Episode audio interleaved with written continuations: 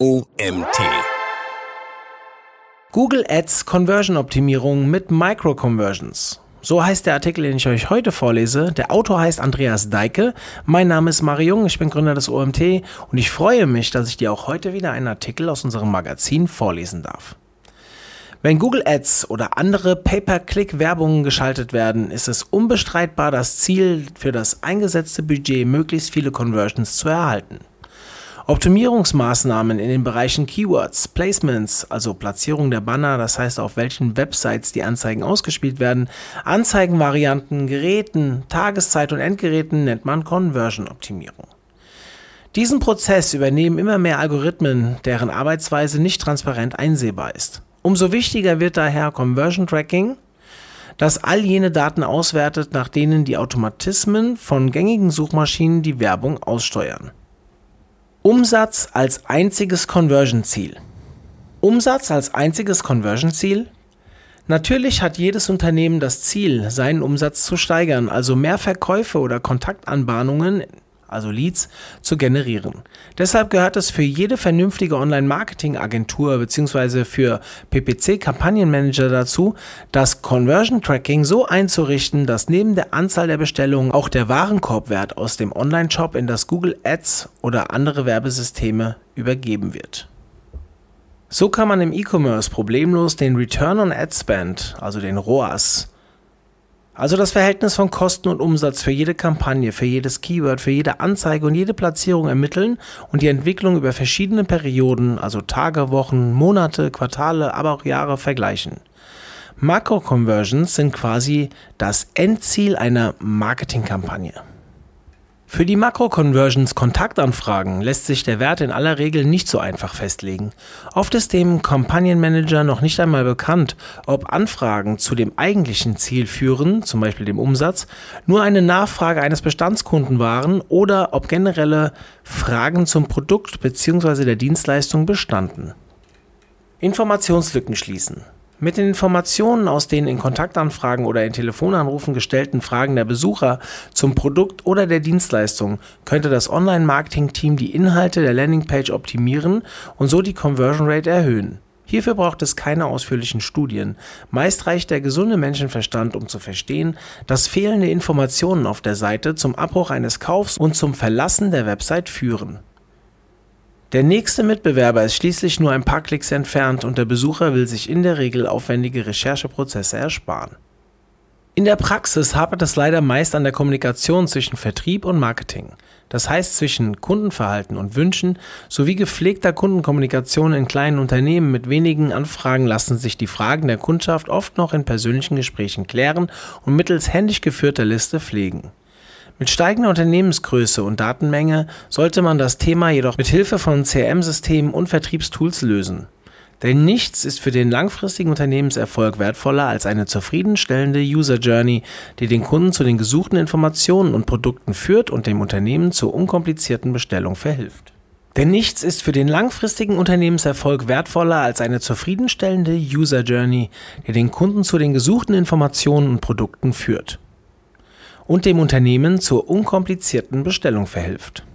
Microconversions definieren. In gut programmierten Online-Shops ist der Kassenprozess, also der Checkout, so gestaltet, dass jeder Schritt eine separate URL erhält und so in Google Analytics die sogenannten Trichterschritte eingerichtet werden können. Immer wieder zu Problemen führen in der Praxis allerdings unterschiedliche Klickpfade, je nachdem, ob ein Kundenkonto neu angelegt wird, die Bestellung als Gast erfolgt oder ein Bestandskunde sich einloggt. Außerdem setzen manche Designer auf die Dateneingabe direkt auf der Seite, also auf einen One-Page-Checkout.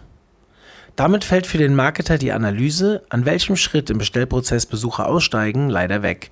Umso wichtiger wird hier das Definieren anderer Messpunkte, um die Interaktion der Besucher zielgerichtet zu erfassen. Nutzerzentrierte Messpunkte setzen.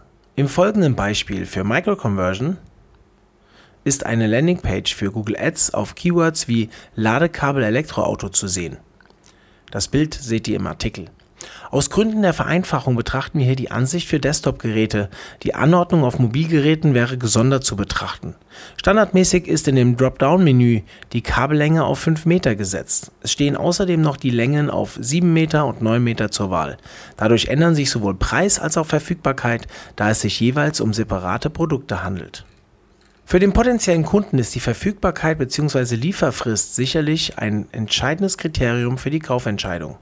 Wer bestellt schon ein Produkt, dessen Lieferung in den Sternen steht? Sehr wahrscheinlich recherchiert der Interessent zudem bei anderen Anbietern.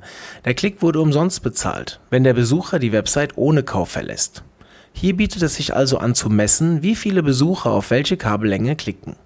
Stellt sich dadurch beispielsweise heraus, dass das einzig verfügbare Kabel 5 Meter misst, aber die meisten Kunden das nicht lieferbare mit 9 Meter Länge möchten, ist der Grund für eine geringere Bestellrate gefunden. Angebote an den Suchbegriffen orientieren. Jeder Online-Marketer sollte wissen, dass Google als auch andere Suchmaschinen die Anzeigen nicht ausschließlich nach Suchbegriffen ausspielt, die den eingebuchten Keywords entsprechen. Die Kontrolle des Tabs Suchbegriffe und im Bereich Keywords sollte deshalb zur Standardprozedur eines guten PPC-Kampagnenmanagers gehören. In dem Beispiel für das Elektroauto-Ladekabel wurden Keywords wie Ladekabel Typ 2 und Typ 2 Ladekabel etc. eingebucht. Wo die Anzeigen tatsächlich ausgeliefert wurden, findet sich daneben in der Spalte Suchbegriff. Schnell fallen dem geübten Blick die Klicks auf die Suchbegriffe mit Marken von Elektroautos wie Kia, Opel, Smart, Volvo XC90 und Polestar 2 auf. Über die Funktion Wortgruppe und weitestgehend passend kam es zur Anzeigenschaltung. Die Besucher klickten darauf und verließen den Shop offenbar wieder, ohne etwas zu kaufen. Die Liste setzt sich fort. Viele Klicks kommen, aber wenige Verkäufe werden generiert. Einen passenden Screen zu dem, was ich eben vorgelesen habe, findet ihr im Artikel. Betrachtet man die Landingpage, so findet man im unteren Bereich eine Registerlasche mit passenden Fahrzeugen. Der Nutzer sucht ein Ladekabel für seinen Fahrzeugtyp oder die passende Marke und weiß nicht, dass der Stecker Typ 2 die gängige Norm ist, die für alle Fahrzeuge passt. Der Händler weiß um diesen Fakt, deshalb wurde bei der Entwicklung des Shops die Information als nicht wichtig erachtet und in der Registerlasche versteckt. Aus den Suchbegriffen lässt sich jedoch erkennen, dass die Leute wissen möchten, ob das Kabel für ihren Wagen passt. Hier zeigt sich das klassische Phänomen zwischen Insiderwissen, das als irrelevant für den Kunden eingestuft wird, und dem tatsächlichen Verhalten der Zielgruppe. Buttonklicks messen mit dem Google Tag Manager.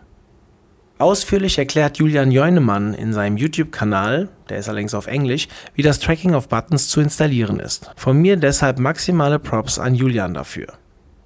Zusammen mit weiteren Experten bietet er Schulungen rund um das Thema Google Analytics, Google Tag Manager, Google Data Studio und Facebook Ads auf der Webseite measureschool.com an.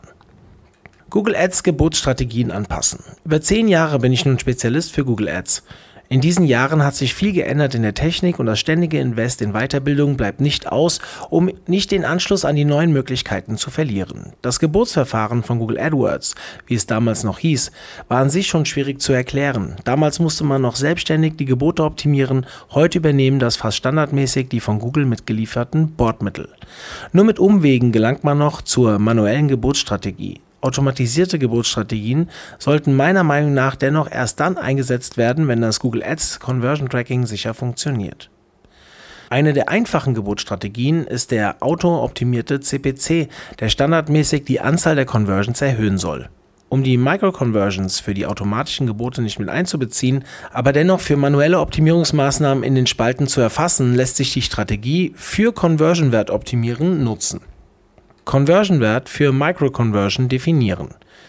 In den Einstellungen der einzelnen Conversions lässt sich ein Wert festlegen. Bei einem Online-Shop ist der Wert einer klassischen Makro-Conversion klar. Umsatz.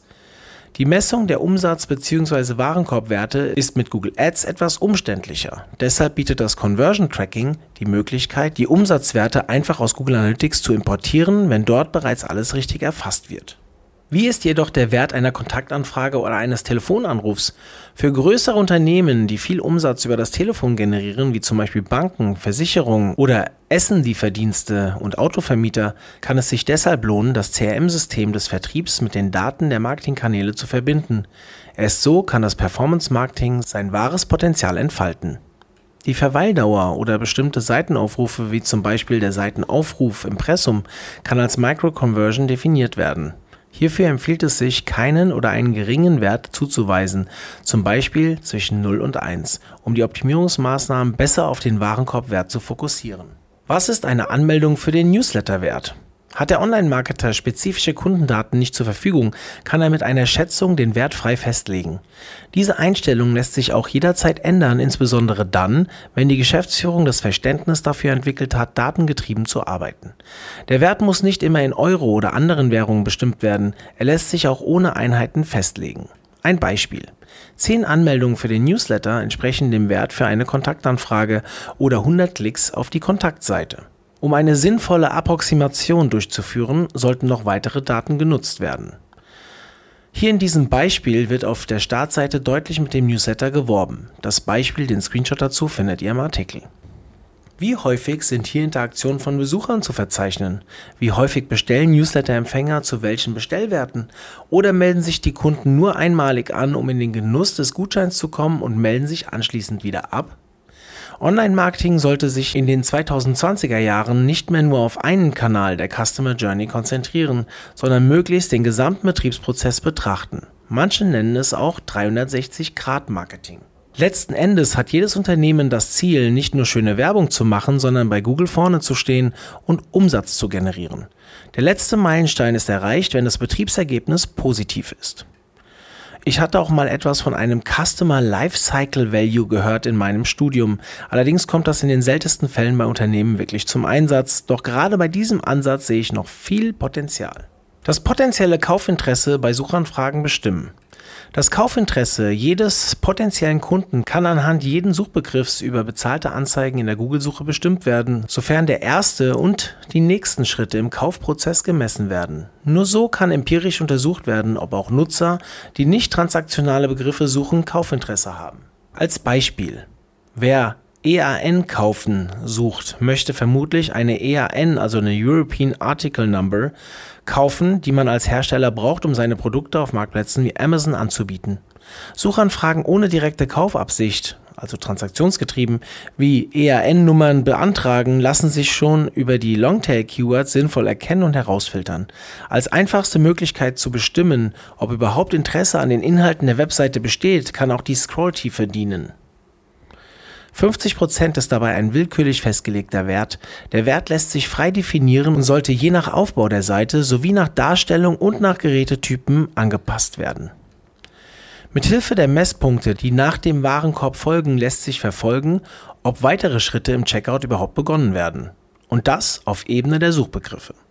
Das ist ein wesentlicher Vorteil von Tracking in Google Ads im Vergleich zur Auswertung in Google Analytics oder anderen Systemen. Unterschiedliche Remarketing-Kampagnen lassen sich so zielgerichtet steuern und auf die Schritte im Kaufprozess ausrichten. Dieser Artikel wurde geschrieben von Andreas Deike. Andreas Deike begann nach seinem BWL-Studium seine Karriere im Online-Marketing. Nach drei Jahren als Head of SEM in einer Online-Marketing-Agentur und einiger Zeit als SEA-Spezialist bei einem Versandhändler machte er sich 2015 als unabhängiger Berater selbstständig und optimiert seine Kunden seither mit mehr als nur PPC-Kampagnen und SEO. Die Gestaltung von Websites und Programmierung von Online-Shops übernehmen Partner. Vielen Dank, Andreas, für den tollen Artikel und vielen Dank, dass ihr auch heute wieder bis zum Ende zugehört habt. In diesem Sinne, bis zum nächsten Mal. Euer Mario.